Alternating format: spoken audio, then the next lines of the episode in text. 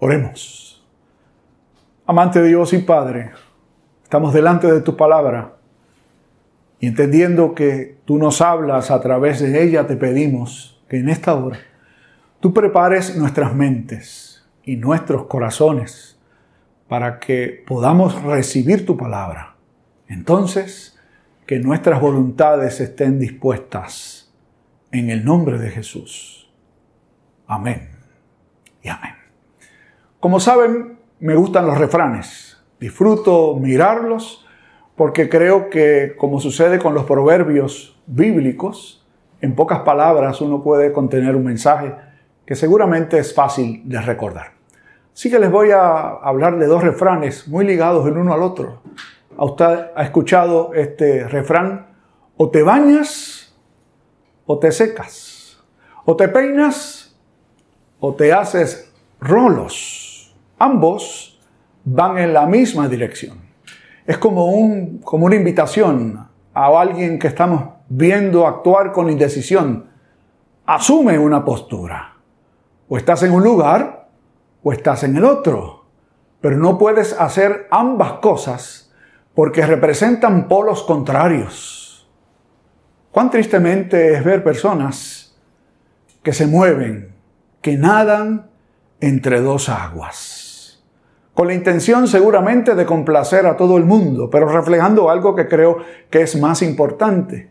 Es la incapacidad de tomar posturas, de asumir posturas, de decidir conscientemente en dónde debemos estar. Creo que todos, en alguna medida u otra, en nuestra relación con Dios, y de hecho este mensaje de esta mañana es un mensaje exclusivamente para la iglesia, para los creyentes.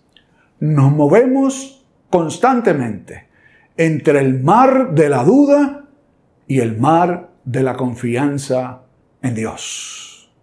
Para ello, miraremos hoy una historia muy interesante que, como he dicho en otras ocasiones, debe ser vista siempre desde dos lentes distintos. ¿A qué me refiero? Me refiero al hecho de que siempre que uno se acerca al texto sagrado, deben mirarlo en su contexto. Y el primer contexto en el que vamos a mirar esta historia es el contexto literario, es decir, qué rol, qué papel juega en todo el texto del Evangelio según San Mateo. Hay un elemento muy interesante en este libro que se nos presenta y creo que es importante que la iglesia lo tenga en cuenta. Cuando Jesús fue anunciado su nacimiento, desde muy temprano se dijo que uno de sus nombres sería Emmanuel, Dios con nosotros. En otras palabras, Jesús con su vida y con su ministerio encarnaría ese principio y esa verdad tan singular y de tanta trascendencia. Dios con nosotros, es decir, Jesús es Dios en medio nuestro. Luego, Vamos a ver que en el propio Evangelio de Mateo que nos dice esto, miraremos a Jesús llamar a sus discípulos, su compañía inmediata. Y hasta este punto hemos leído el capítulo 14 del Evangelio según San Mateo. Jesús ha ido llamando a su compañía y ha estado constantemente con ellos.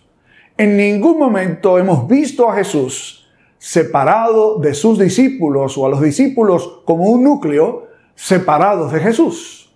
Los hemos visto constantemente juntos y creo que este es un elemento que no debemos pasar inadvertido. Lo que hoy se narra, o lo que leímos hace un rato, esta historia, representa el primer momento, el primer momento en que Jesús y sus discípulos estén separados. Jesús ha alimentado a la multitud y literalmente, luego de haberlos despedido a la multitud, insistió, el texto bíblico dice exactamente que Jesús tuvo que hacer un esfuerzo particular para enviar a sus discípulos solos hasta la otra orilla. Se iban a mover de manera horizontal del extremo este al extremo oeste del mar de Galilea. Así que Jesús forzó literalmente a sus discípulos, algunos de ellos avesados en todas las artes que tenían que ver con el mar, mientras él se quedó orando a solas. No dejen pasar por alto este momento. Sus discípulos solos, enviados por Jesús, él a solas, hablando con el Padre. ¿Qué sucedió? Según fue caminando la noche, fue avanzando la noche, se levantó un viento contrario. Y allí los discípulos se vieron frente a una tempestad que se formó en medio del mar o el lago de Galilea. Mientras esto sucedía, Jesús, repito, se mantenía orando, hablando con el Padre. Dice el texto que cuando llegó la cuarta vigilia de la noche, la noche se dividía en cuatro vigilias, de 6 a 9, de 9 a 12, de 12 a 3 y la cuarta vigilia de 3 a 6 de la mañana. Era el momento más oscuro, el momento en donde menos actividad podría verse. Y justamente en ese momento, cuando los discípulos están enfrentando los vientos contrarios, Jesús decide llegar hasta donde ellos. ¿Y cómo lo hace? Este es uno de estos pasajes que les cuesta tanto trabajo al sector liberal aceptar. Creen algo imposible.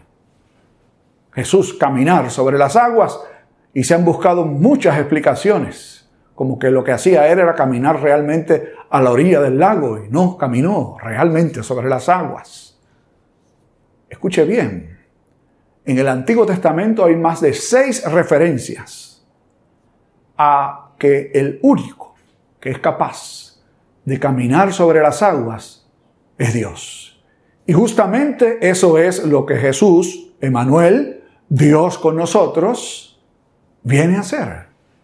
Camina sobre las aguas tempestuosas, se acerca hasta donde están los discípulos y ellos responden de esta manera.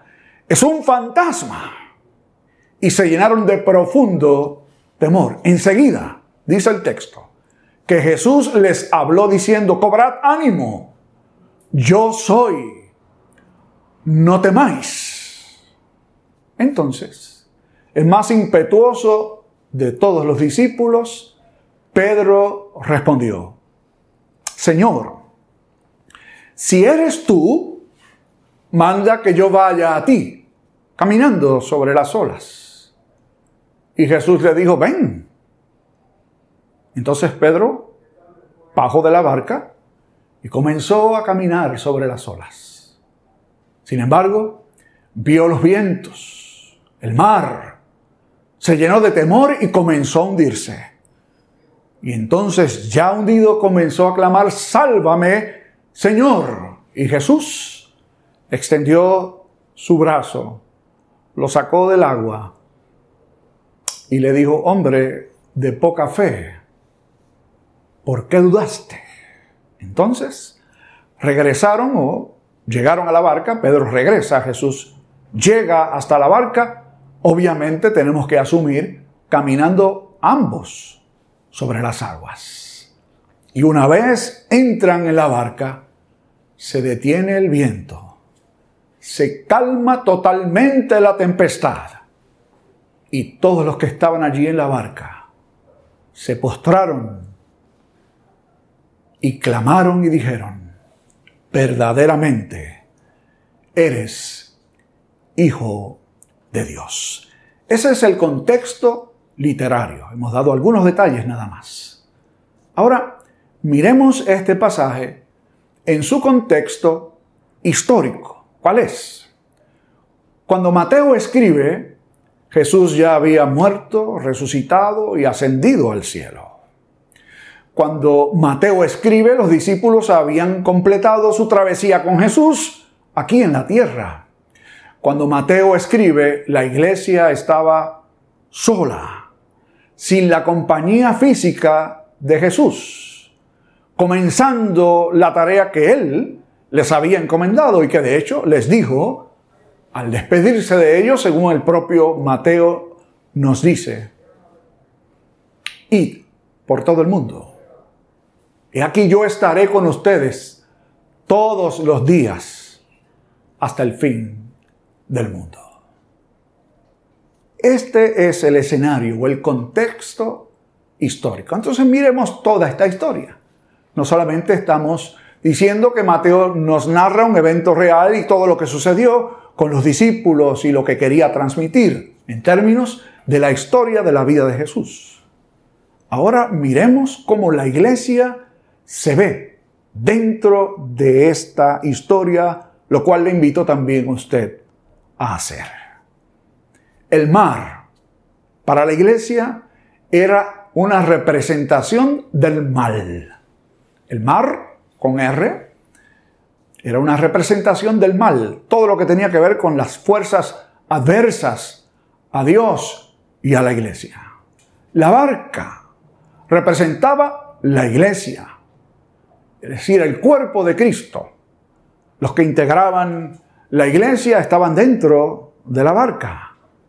Jesús envía a los discípulos en la barca hasta el otro lado, como ha enviado a la iglesia a cumplir con su encomienda, con su misión, y los envía aparentemente solos. ¿Qué sucede mientras los discípulos están en medio de la tempestad? Mientras la iglesia enfrenta sus retos, Jesús está intercediendo por nosotros, como sucedió en aquella instancia. En el momento de mayor temor, seguramente, Él se aparece, es decir, Él interviene de una manera asombrosa. Y la iglesia debe responder a esa intervención de Dios con temor, con susto o con seguridad y confianza para eliminar cualquier temor.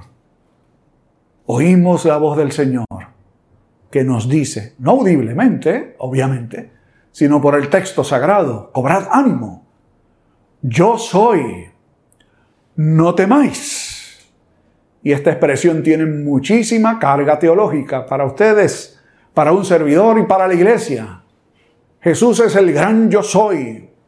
Jesús es Dios mismo. Por lo tanto, cuando Jesús hablaba, Dios hablaba. La palabra de Jesús es la palabra de Dios que deberíamos oír y obedecer. Por lo tanto, les pregunto, la reacción de Pedro cuando escuchó a Jesús decir, cobrad ánimo, yo soy, no temáis, sería correcta. Les recuerdo cuál fue la reacción de Pedro. Señor, si eres tú, manda que yo vaya a ti. Les quiero decir que en este propio Evangelio, otro personaje utilizó básicamente el mismo argumento. En el capítulo 4 de este Evangelio, Mateo nos dice que el primer acercamiento del tentador, de Satanás, a Jesús fue, si eres hijo de Dios. Interesante. Esa va a ser la conclusión de los discípulos. Después de todo, verdaderamente eres hijo de Dios. Y lo que algunos pudieran mirar como un acto de fe y de confianza de Pedro, realmente no lo fue. Muy por el contrario. Y usted dirá, pero ¿por qué el Señor le permitió llegar hasta donde él? Bueno, porque Dios es soberano.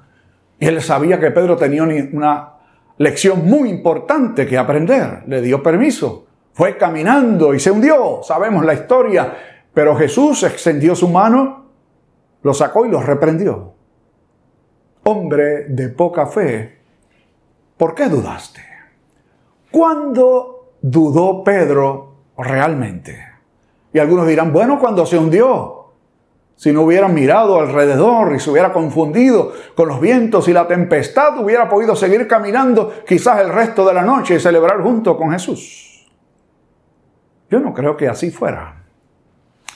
Yo creo que el mayor momento de duda de Pedro fue justamente cuando, como el tentador, dudó acerca de quién era Jesús.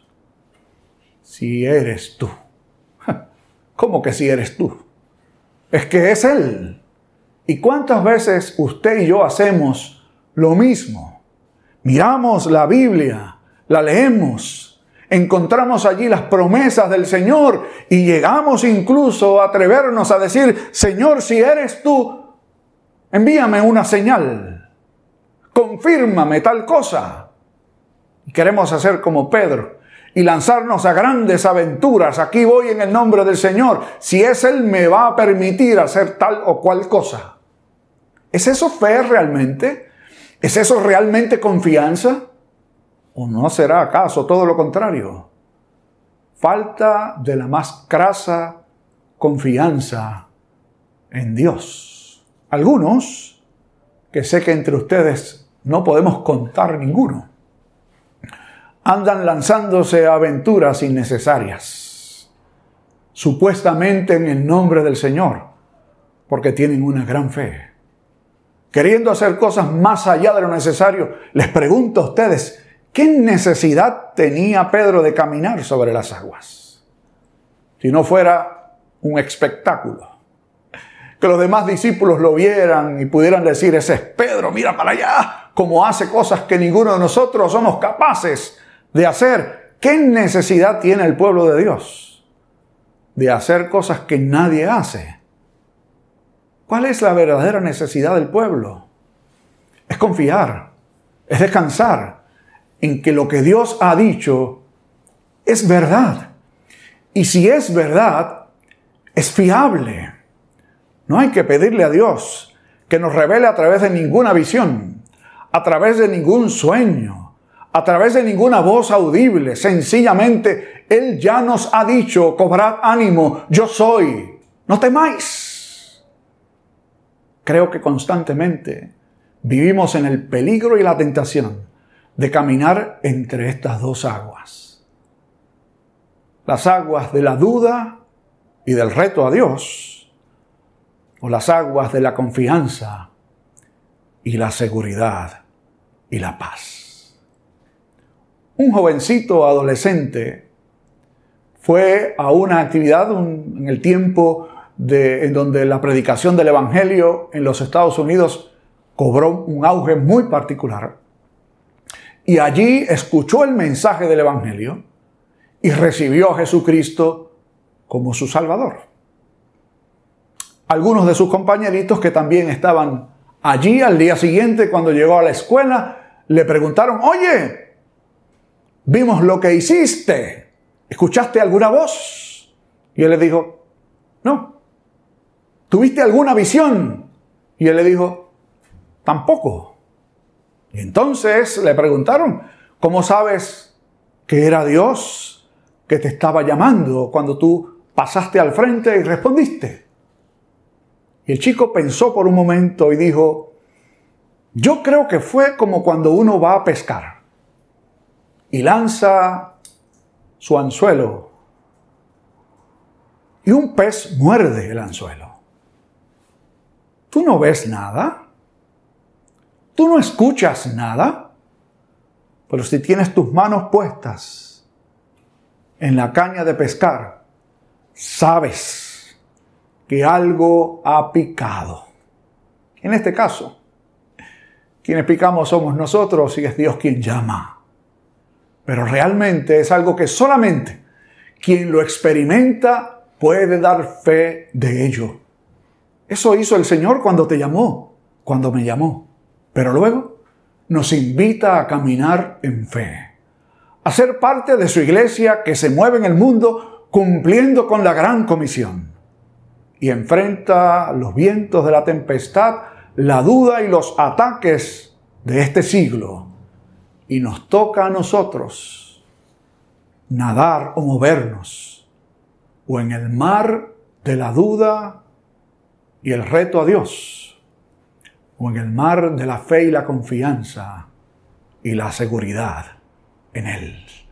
Quiera Dios que hoy movidos por el Espíritu Santo de Dios, usted y yo podamos responder en fe, diciendo verdaderamente, eres el Hijo de Dios. Oremos. Padre amante, gracias te damos porque a nosotros, tal como a los discípulos, nos toca enfrentar momentos difíciles. Nos toca enfrentar la ola de un mundo que no te honra, que de hecho te desobedece por naturaleza. Nos toca enfrentar como padres, como esposos, como hijos, la corriente de este siglo, que nos invita a desconfiar, a no llegar a creer o a poner en duda todo lo que hemos recibido de ti.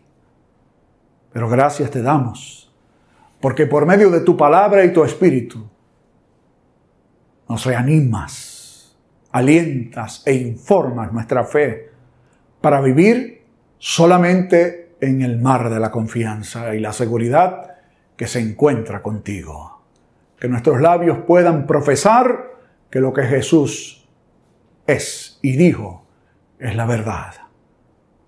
Porque realmente es la única verdad.